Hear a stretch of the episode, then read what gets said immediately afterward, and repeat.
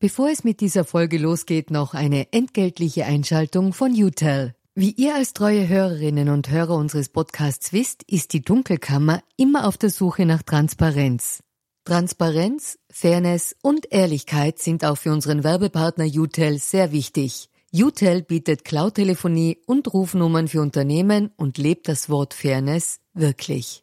UTEL will nämlich ihre Kundinnen und Kunden durch Service binden und nicht durch Verträge, also sozusagen der Good Guy unter den Kommunikationsdienstleistern. Weitere Infos findet ihr im Internet. Ihr müsst bei der Suche nur den Namen richtig schreiben. Y, zweimal U, hartes T, dann E und L. UTEL eben. Und warum zwei U im Namen? Das fragt am besten ein Teammitglied, weil UTEL beantwortet jede Kundenanfrage und lässt niemanden im Dunkeln stehen. Versprochen. Und damit zurück in die Dunkelkammer.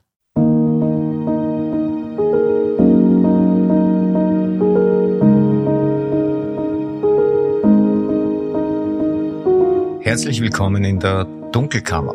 Mein Name ist Michael Nickbasch, ich bin freier Journalist und beschäftige mich mit mächtigen Menschen. Also genauer mit der dunklen Seite der Macht.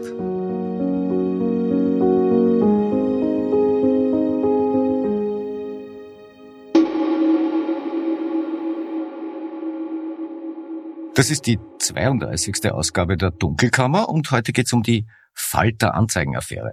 Ja, ihr habt richtig gehört, es gibt tatsächlich Vorwürfe gegen die Wiener Stadtzeitung Falter und ihren Chefredakteur und Mitgesellschafter Florian Klenk.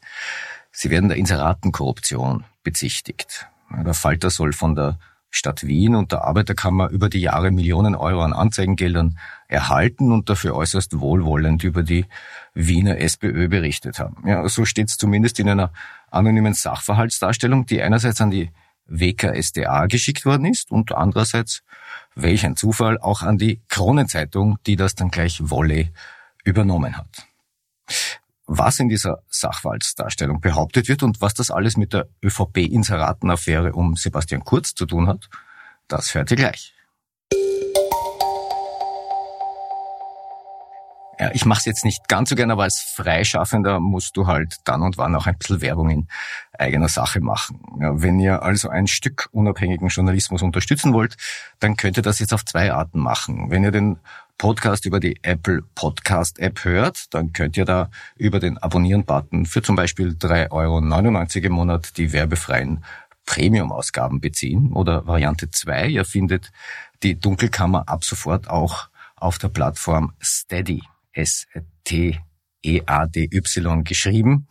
Via Steady könnt ihr Dunkelkammermitglieder werden und dieses Projekt auch so finanziell unterstützen. Ja, das System ist vielfach erprobt, es ist unkompliziert, transparent und sicher. Ja, den Link zu meiner Steady-Seite findet ihr in den Show Notes dieser Episode. Ja, so oder so setzt ihr schon ein Zeichen für unabhängigen Journalismus, wenn ihr die Dunkelkammer weiterhin kostenfrei hört. Vielen Dank dafür.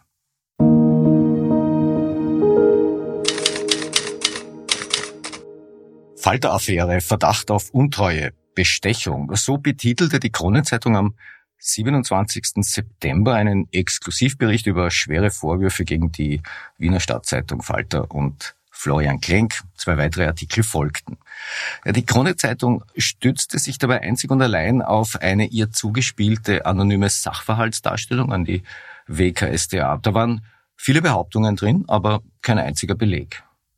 Handwerklich gesehen ist eine anonyme Ansammlung von Behauptungen ohne einen einzigen Beleg zunächst einmal völlig wertlos. Ja, dennoch hat es die Krone veröffentlicht äh, und wohlwissend, dass die WKSDA dazu noch gar kein formelles Verfahren eingeleitet hat. Ja, als ich das gelesen habe, dachte ich mir, na servus, ja, jetzt wird's noch grimmiger in Österreich. Ja, medienrechtlich ist das Veröffentlichen anonymer Vorwürfe ohne irgendeinen Beleg für irgendwas sowieso schon ein Problem. Aber medienethisch ist es noch viel schlimmer. Denn natürlich geht es da um mehr. Die Kronenzeitung selbst steckt im ÖVP-Inseratenssumpf. Da kommen Vorwürfe gegen einen Falter jetzt nicht ganz ungelegen. Ja, und nicht nur das, der oder die Verfasser dieser Sachverhaltsdarstellung haben einen direkten Zusammenhang zur ÖVP-Inseratenaffäre hergestellt. Ihr erinnert euch, das Finanzministerium soll einst auf Veranlassung seines damaligen Generalsekretärs Thomas Schmidt für Millionen Euro Inserate im Boulevard gekauft haben, also in der Kronenzeitung in Österreich und heute. Ja, und bei diesen Inseraten ging's zumindest zum Teil, das ist die Verdachtslage, einzig und allein darum, wohlwollende Berichterstattung für Sebastian Kurz zu bekommen. Ja, und genau hier setzt die Sachverhaltsdarstellung gegen den Falter an. Ja, denn wenn die WKStA wegen mutmaßlicher ÖVP-Inseratenkorruption bei der Krone-Zeitung ermittelt, dann muss sie das eben auch beim Falter machen. Der bekommt nämlich überproportional viel Anzeigengeld von der Stadt Wien und der Arbeiterkammer. Ja, und dafür schreiben es dann dort eben nett über die Wiener SPÖ oder generell das rote Wien. Sind ja schließlich auch alles Linke dort. Ja, das ist so im Wesentlichen die Kernaussage dieser Sachverhaltsdarstellung. Aber was ist da jetzt wirklich los? Ja, darüber habe ich mit einem Mann gesprochen, mit dem ich erst kürzlich in der Dunkelkammer über die Pressefreiheit gesprochen habe. Florian Klenk. Ja, bei mir in der Dunkelkammer begrüße ich jetzt wieder Florian Klenk. Äh, wir haben erst vor einigen Wochen miteinander geredet. Hallo Florian. Hallo. Florian, kann man im Falter Berichterstattung kaufen? Nein.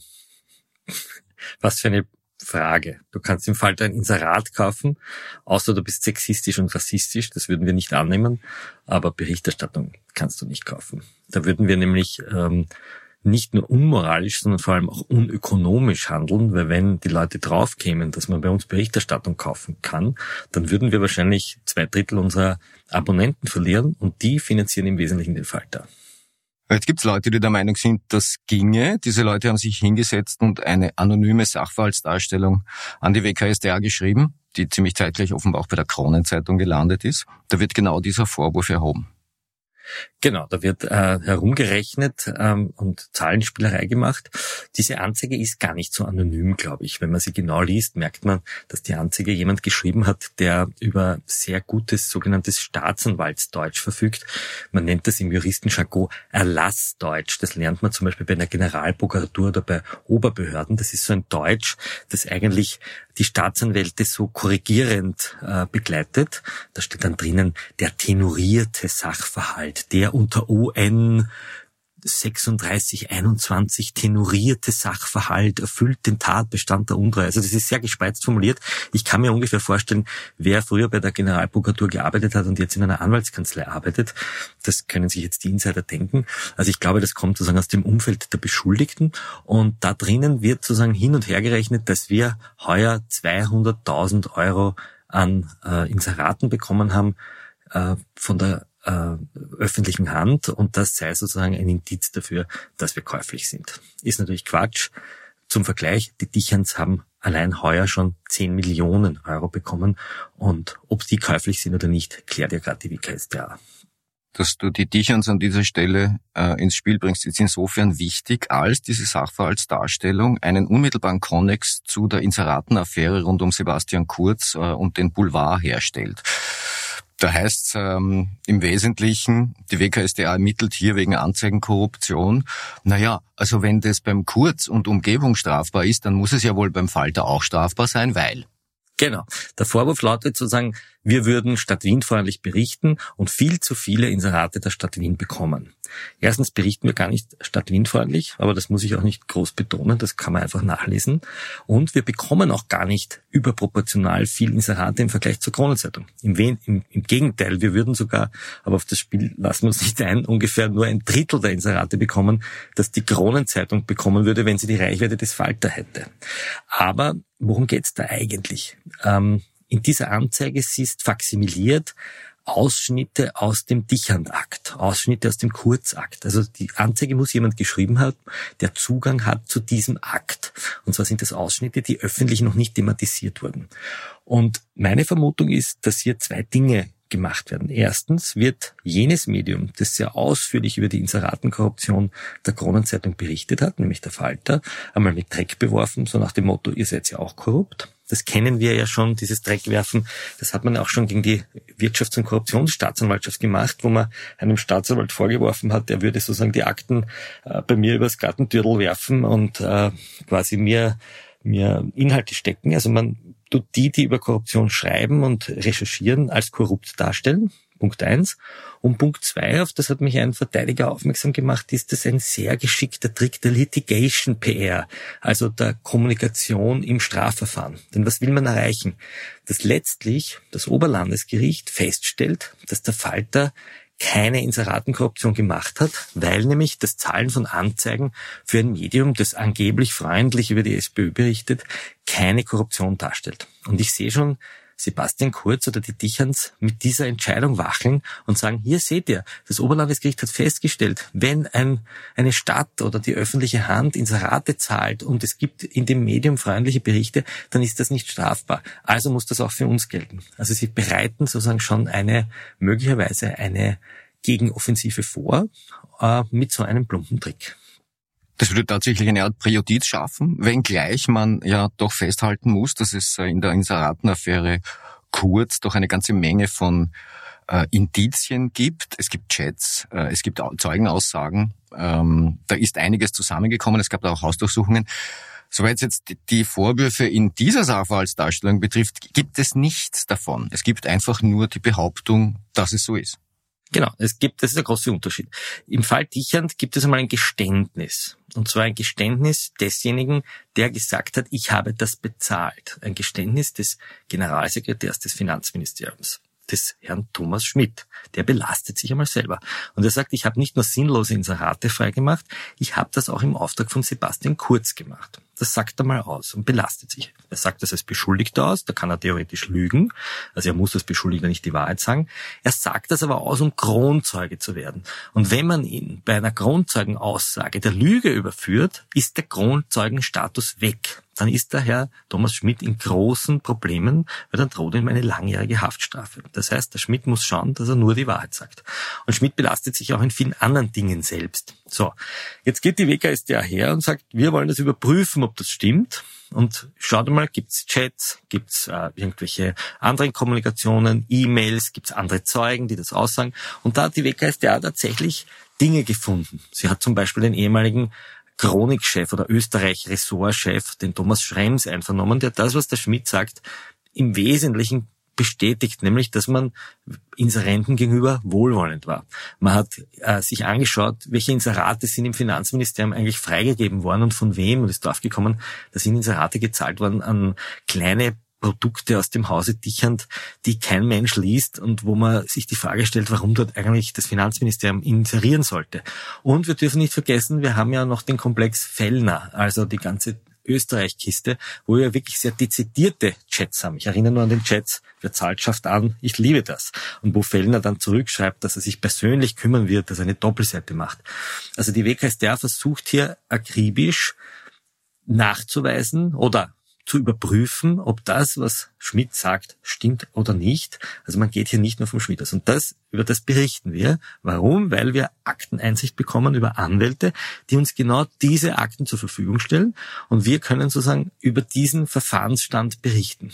Nicht darüber, ob die schuldig sind oder nicht, das muss das Gericht bewerten, sondern welche Fakten, welche Chats, welche Mails, welche Zahlungsflüsse da liegen. Und das geht den Dicherns wahnsinnig auf die Nerven und es geht der ÖVP wahnsinnig auf die Nerven. Darum haben sie auch versucht, ein Zitierverbot zu erwirken. Und weil das nicht gelingt, versuchen sie eben offensichtlich, das ist jetzt mein Verdacht, den spreche ich jetzt einmal da einfach so in das Mikro, versuchen offensichtlich, sagen wir mal, Verbündete dieser Beschuldigten Dreck auf uns zu werfen und die Kronenzeitung äh, schleudert diesen Dreck sozusagen in unsere Richtung, produziert dann so kleine Memes fürs Internet, so kleine Montagen, wo man mein Foto hineinpickt und drüber sozusagen eine Schlagzeile.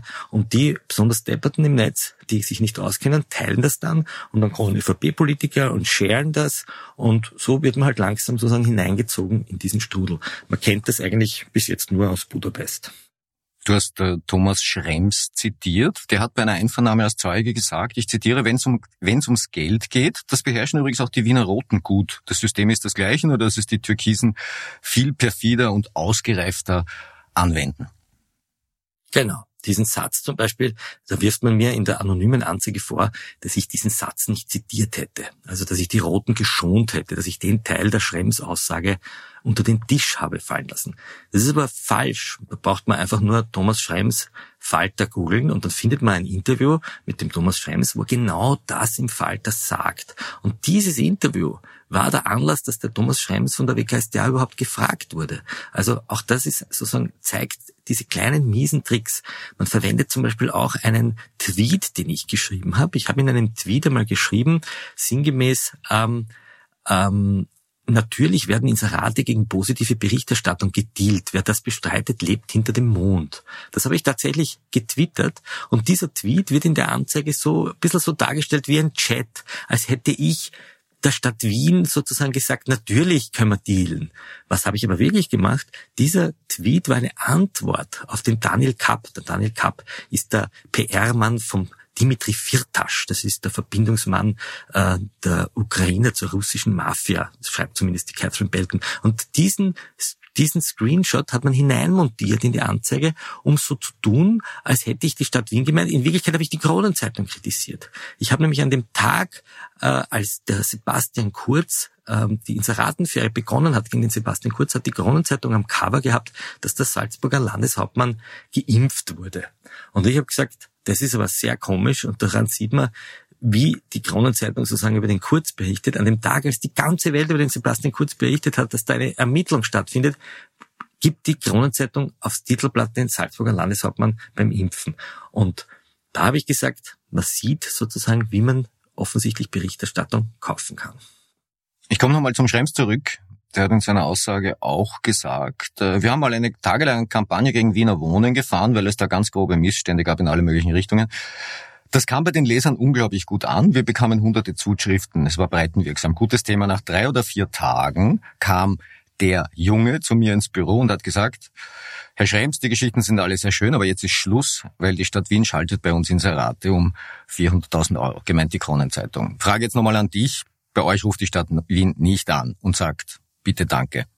Ähm, bei uns ruft hin und wieder die Stadt Wien an, in Form des Pressesprechers der Stadt Wien, des Raphael Sternfeld, und der sagt dann, wenn ihm irgendwas nicht gefallen hat, der sagt, ja, das, also der, der, der Artikel gefällt mir nicht, oder da habt ihr was falsch gemacht, oder er bringt sozusagen die, die Sichtweise der Stadt Wien ein. Aber es ist mir in, und jetzt bin ich seit 1997 beim Falter, seit 98 angestellt, mit einer kurzen Unterbrechung, noch kein einziges Mal passiert, dass mich irgendjemand angerufen hat und gesagt hat, wenn ihr das schreibt, kriegt ihr keine Inserate mehr ähm, ist auch sozusagen anhand des Inseratenvolumens, das wir überhaupt von der Stadt Wien kriegen, das nämlich entgegen der Mitteilungen der anderen Medien relativ bescheiden ist, wenn man es mit anderen vergleicht, wäre uns auch wurscht. Weil nochmal, in dem Moment, wo jemand äh, uns nachweisen könnte, stell dir mal vor, es würde mich jemand aufnehmen, wo ich so einen Deal mache, ist meine Zeitung tot. Wir leben davon, dass wir das genau nicht machen. Ähnlich das Profil, für das du gearbeitet hast. Das das funktioniert so nicht. Ja, und es funktioniert nicht, dass man über Inseratenetats in Qualitätsblättern Einfluss nimmt. Das können sich wahrscheinlich die Leute in den Boulevardblättern, die ja teilweise gratis aufliegen, die von der Werbung leben, heute hat ja keinen einzigen Abonnenten, heute hat keinen einzigen Menschen, der für das Blatt bezahlt. Die brauchen Inserate und die brauchen massiv Inserate der öffentlichen Hand. Allein heute hat im heurigen Jahr, im heurigen Halbjahr drei Millionen Euro an Inseraten der öffentlichen Hand bekommen. Drei Millionen. Damit kann ich drei Jahre lang die Falterredaktion führen und investigative Recherchen machen. Und die können sich das offensichtlich nicht vorstellen. Ja? Man muss noch eins sagen zu dieser Aussage vom Schrems, die hat der Dichand beschritten. Die habe ich ihm am 13. Juni 2021 habe ich ihm diese Aussage vorgehalten und Herr Dichand hat geschrieben, ich bedanke mich für Ihre Nachfrage. Wann soll das überhaupt gewesen sein? Vor 15, eventuell vor 20 Jahren. Die geschilderte Szene hat wohl nie stattgefunden. Jedenfalls nicht mit mir. Mit freundlichen Grüßen, Christoph Dichand. Also medienrechtlich äh, korrektweise müssen wir sagen, Christoph Dichand hat diese Szene, die Herr Schrems hier schildert, äh, bestritten. Vielleicht noch ein, ein Hinweis zur Anzeigenkorruption an sich, worum es da eigentlich geht. Es geht jetzt nicht um die Frage, ob die öffentliche Hand überhaupt inserieren darf oder nicht, weil das darf sie selbstverständlich. Es geht um die Frage, ob im Zusammenhang mit diesen Inseraten Gegenleistungen einhergehen. Und diese Gegenleistungen in einer Zeitung können sein, dass man, wie es die Verdachtslage in der Causa Kurz ist, einen Kandidaten im Wahlkampf quasi hochgejubelt hat. Sie kann aber auch darin bestehen, dass man äh, kritische Berichterstattung unterlässt oder auf kleinsten Raum redimensioniert, damit es nicht mehr so auffällt. Ja, wobei man im Fall Dichern noch einen Vorwurf macht, nämlich, dass sich Eva Dichand ein besonders stifterfreundliches Stiftungsgesetz gewünscht habe. Also in dem Fall soll der Deal, und das sagt jetzt der Thomas Schmidt aus, so gelautet haben, die Dichans wollen ein Gesetz, das das Vermögen der Dichans schützt, übrigens ein Vermögen, das maßgeblich mit öffentlichen Geldern aufgebaut wurde. Jeder kann sich das am Instagram-Channel von Frau Dichand anschauen. Die Kunstsammlungen, die sie da hat und die, diese vielen Reichtümer, die sie zur Schau stellt, ganz freiwillig. Und dass sie sozusagen dieses, diese Stiftungen, die Stifter schützen möchte und dafür unterstützt sie den Sebastian Kurz. Das heißt, der Vorwurf, der gegen die Fellners gelautet hat, war ja, ihr gebt uns Inserate und dafür graulen wir dem Kurz das Godel. Also ein Amtsgeschäft, begangen durch Thomas Schmidt, nämlich Bezahlung von Inseraten und ein geldwerter Vorteil, nämlich positive Berichterstattung für Sebastian Kurz. Das war der Vorwurf gegen die Fellners. Die Fellners bestreiten diesen Vorwurf ganz vehement, aber Thomas Schmidt gesteht ihn. So, der Vorwurf gegen die Dichans lautet nicht nur, wir zahlen euch Inserate, damit ihr dem Sebastian Kurz das Kodel krault oder das ja unangenehme Berichterstattung von ihm weghält, sondern wir geben euch auch ein positives Gesetz oder verhindern ein strenges Gesetz und dafür unterstützt ihr uns. Das ist das, was der Thomas Schmidt der Eva Dichand vorwirft und die Eva Dichand bestreitet das. Und das ist jetzt nicht mehr einfach nur Inserate zahlen, sondern das ist das, was man im anglosächsischen Raum Cash for Law nennt, also Geld für Gesetze. Und das macht den Dichans gerade ziemliche Probleme und sie schätzen, glaube ich, die Sache auch ziemlich falsch ein momentan, weil es ja eben einen Grundzeugen gibt, der das gesteht. Und über den muss man jetzt mal drüber springen und sagen, der lügt. Und das wird offensichtlich schwieriger, als man denkt. Äh, abschließend noch, äh, noch eine Wahrnehmung, die ist ja rund um die sogenannte Falter-Anzeigenaffäre äh, auf X oder, oder Twitter oder wie man das jetzt heißt, nicht nur Liebe entgegengeschwappt. Da gab es auch Leute, die gesagt haben, na gut, aber jetzt gestatte mir, scheiß dich nicht so an, du teilst dir selber auch immer so hart aus und im Bereich der Verdachtsberichterstattung warst du auch nicht immer äh, zimperlich. Also was soll's? Jetzt merkst halt, wie sich das anfühlt, wenn sich das gegen einen wendet. Was sagst denn du denen? Das ist ein besonders dummer Vorwurf, weil er zwei Dinge vermischt. Selbstverständlich kann eine anonyme Anzeige der Beginn einer Recherche sein. Also wenn ich ein anonymes Schreiben kriege und da drin stehen einige Fakten. Erinnern wir uns zum Beispiel an die anonyme Anzeige der Casinos-Affäre. Das war eine, die diese ganze Ermittlung gegen die Novomatik und gegen die Casinos überhaupt ausgelöst hat. Die ganze Handybeschlagnahme. Das war auch eine anonyme Anzeige, nur da drinnen sind ganz viele Details gestanden, ganz viele überprüfbare Fakten und die Ermittler sind hergegangen und gesagt, aufgrund dieser anonymen Anzeige leiten wir mal ein Verfahren ein und schauen einmal nach, ob das, was da drin steht, stimmt. Und natürlich könnte eine anonyme Anzeige der Anlass, der Beginn sein einer einer Recherche. Und jetzt könnte sich der Herr Christoph Budin und die Frau Metzger hersetzen und kann sagen, stimmt das, was da in der anonymen Anzeige stimmt, stimmt das überhaupt? Und dann würden sie mit dreimal googeln draufkommen, dass das faktisch falsch ist, dass die Zahlen falsch sind, dass die Vorwürfe falsch sind, dass das, was da drinnen wohl formuliert ist, nicht richtig ist. Sie machen aber dann etwas anderes. Sie rufen bei der WKStA an und sagen, lieber Herr Sprecher, Stimmt es, dass diese Anzeige bei Ihnen eingegangen ist? Daraufhin sagt der Sprecher ja. Und stimmt es, dass Sie jetzt prüfen, ob Sie überhaupt ein Verfahren einleiten? Und daraufhin sagt der Sprecher auch ja. Das muss er nach dem Medienerlass. Das heißt, die Staatsanwaltschaft prüft einmal überhaupt, ob sie überhaupt prüft. Und aus diesem Umstand macht die Kronenzeitung die Schlagzeile Klenk im Visier der Korruptionsermittler. Die Falter-Affäre. Das ist ein ganz ein mieser Trick, den wir sozusagen in der Journalistenvolksschule in der ersten Klasse lernen. Nämlich, du schreibst eine Anzeige, weiß nicht, Michael Nickbasch äh, klaut Kaugummis im Supermarkt anonym, schickt es an die Staatsanwaltschaft, ruf an, sage ich, stimmt es, dass sie eine Anzeige bekommen hat, dass Nick Basch Kaugummis im Supermarkt geklaut? Die sagen, ja, das prüfen wir jetzt, diese Anzeige, ob wir da überhaupt ein Verfahren einleiten. Und ich schreibe nächsten Tag, die Nick Basch-Affäre hat er im Supermarkt äh, Kaugummis geklaut, die Staatsanwaltschaft ermittelt. Und das ist der mieseste Trick. Ja, ich wurde, ich, ich kenne das äh, aus, aus, aus frühen Profilzeiten. Ich, ich, da, da wurde das quasi unter Kolleginnen erzählt, dass das da und dort gemacht wurde. Das ist nur handwerklich vollkommen inakzeptabel, ähm, weil es ja so nicht geht. Weil so gesehen könnte ja jeder jeden anzeigen, um anschließend genau das zu inszenieren und jede Behauptung medial verwertbar zu machen. Steht ja in einer Anzeige drin. Das ist richtig. Und es kommt jetzt noch ein, eine kleine juristische Finesse dazu. Die WKStA oder jede Staatsanwaltschaft, die so eine Anzeige kriegt und prüft, ob sie überhaupt so ein Verfahren einleitet, darf laut Erlass des Justizministeriums den Betroffenen keine Akteneinsicht geben, weil es ja noch kein Verfahren gibt. Sie darf aber oder muss einem Medium, das fragt, ob diese Anzeige jetzt geprüft wird, Auskunft geben und bestätigen. Das heißt, in meiner Situation war es so, dass der Sprecher der WKStA dem Reporter sagt, ja, wir prüfen diese anonyme Anzeige, wir prüfen, ob überhaupt ein Verfahren eingeleitet wird, also ob ein sogenannter Vorverdacht besteht, also gar nicht ein Verdacht, sondern ein Vorverdacht. Aber als ich gesagt habe, hey Leute, ähm, die Kronenzeitung zitiert aus einem Pamphlet, äh, stellt mir dann möglich ganz viele Fragen. Ich hätte gerne Akteneinsicht, ich wüsste gern, worum es da geht. Da sagt die WKStA, das dürfen wir leider nicht hergeben, das dürfen wir nicht herzeigen. Das verbietet uns das Ministerium, weil es ja noch gar kein Verfahren gibt. Also man ist da in so einer ziemlichen kafkaesken Mülle gefangen, ähm, weil die WKStA könnte ja einfach sagen, ja, sie kriegen Akteneinsicht und manche Dinge nehmen wir vielleicht von der Akteneinsicht aus, weil wir, weiß nicht, aus ermittlungstaktischen Gründen nicht wollen, dass sie alles wissen. Aber die sagen ganz dezidiert, du darfst da überhaupt nicht in deinen eigenen Akt hineinschauen. Und das ist eigentlich ein Missstand, der alle betrifft. Der könnte auch den Herrn Kurz eines Tages betreffen oder die Frau Dichand, weil da könnte auch jemand auf die Idee kommen, die Frau Dichand vielleicht anzuzeigen. Ich hoffe, es tut niemand, aber dann steckt man in dieser Falle drinnen. Aber das ist schon ein interessantes Gefühl, oder? Also nicht nur, dass plötzlich mal die Unschuldsvermutung für einen gelten muss, sondern auch, dass man nicht Zugang zu Akten bekommt, die einen selbst betreffen. Ja, wobei man nochmal sagen muss, die Qualitätsmedien machen das nicht so. Ich habe noch nie in meinem Leben einfach aus einer anonymen Anzeige etwas abgeschmiert, ohne nachzuprüfen, ob das stimmt oder nicht. Wir haben viele anonyme Anzeigen bekommen. Ich nehme an, du hast auch in deiner Berufstätigkeit viele anonyme Anzeigen bekommen.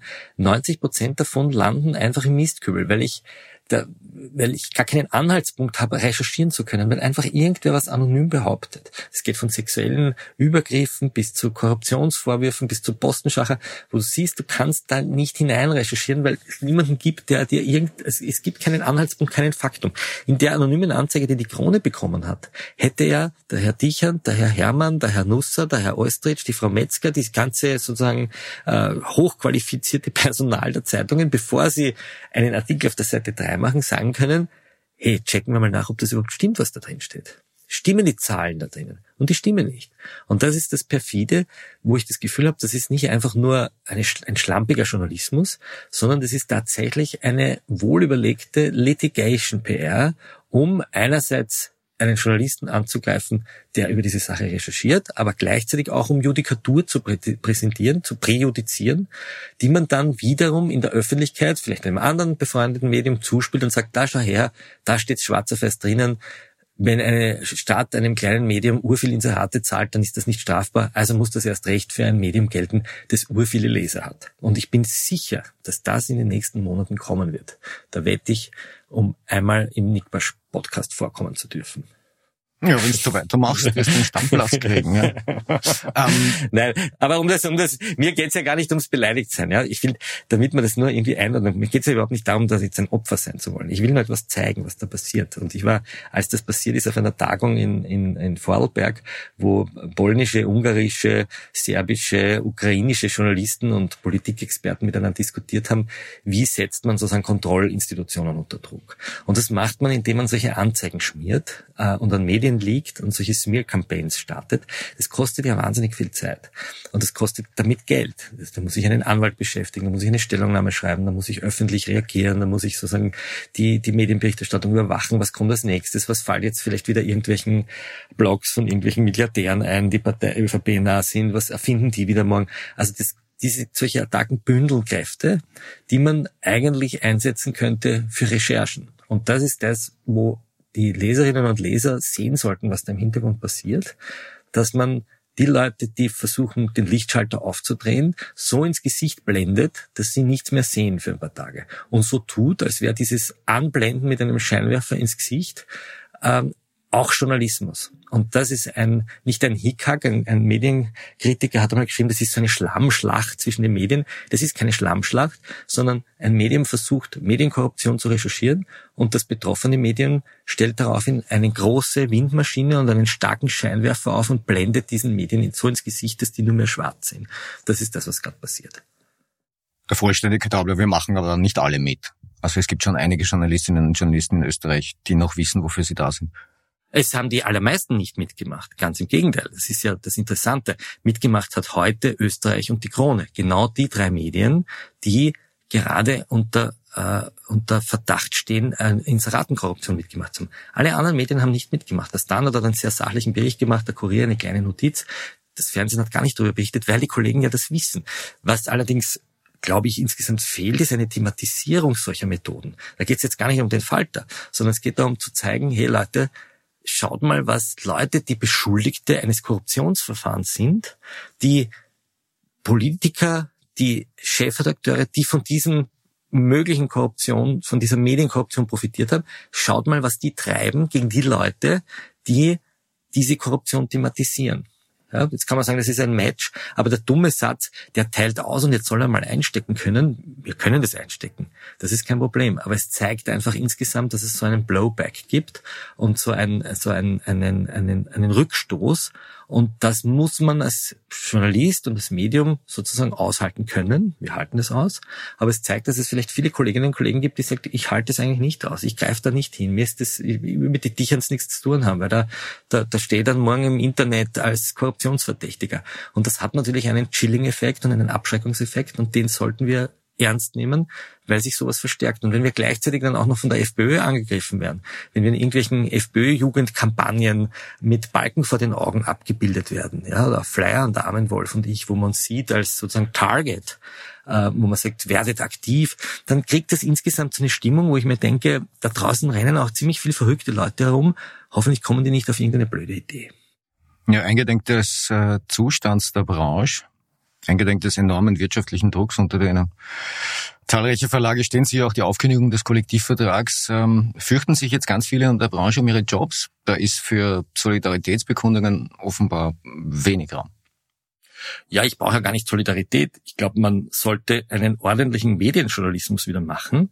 Ich kenne einen Kollegen in Deutschland, der war gerade bei uns in, in Wien zu Gast. Wir haben da so eine Veranstaltung gehabt, die Falter Arena, der, der Stefan Negemeyer, der genau sozusagen mit seinem Medium über diese Möglichkeiten berichtet. Und dieser Medienjournalismus, der fehlt mir in unserer Branche, der wirklich akribisch solche Methoden, solche Tricks, solche juristischen Spitzfindigkeiten durchschaut, beschreibt und ähm, öffentlich macht. Ja? Und ich glaube, das hat dann schon auch eine Wirkung, wenn man hier die Leute, die so ein Spielchen spielen, auch öffentlich benennt und sagt, was ist der Unterschied zwischen einer Berichterstattung über Korruptionsermittlungen und was ist sozusagen einen Kübel Scheiße auf jemanden schütten.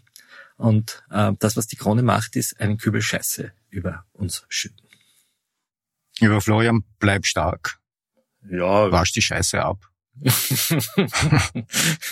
wir haben zum Glück ein, ein ich habe so eine Badehaube aufgehabt, also es hat mich nicht beschmutzt.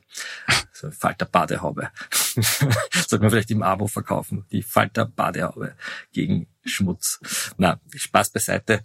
Ähm, das ist alles sozusagen ein Beginn und man muss sehr früh diese Methoden benennen. Und ich glaube, das ist wichtig damit man auch ein bisschen hinter die Kulissen schaut, wie wir eigentlich arbeiten und was unsere Arbeit unterscheidet von der Arbeit jener, die sich gern mal ein bisschen Geld rüberschieben lassen dafür, dass sie einem Politiker das Godel kraulen. Ja, genau dafür ist die Dunkelkammer auch da. Lieber Florian, danke fürs Gespräch.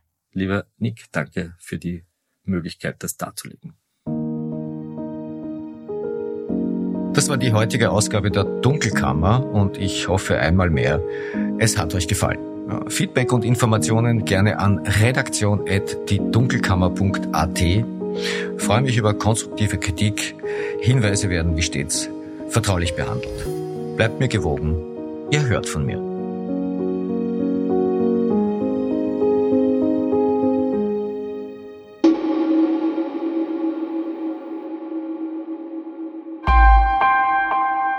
Missing Link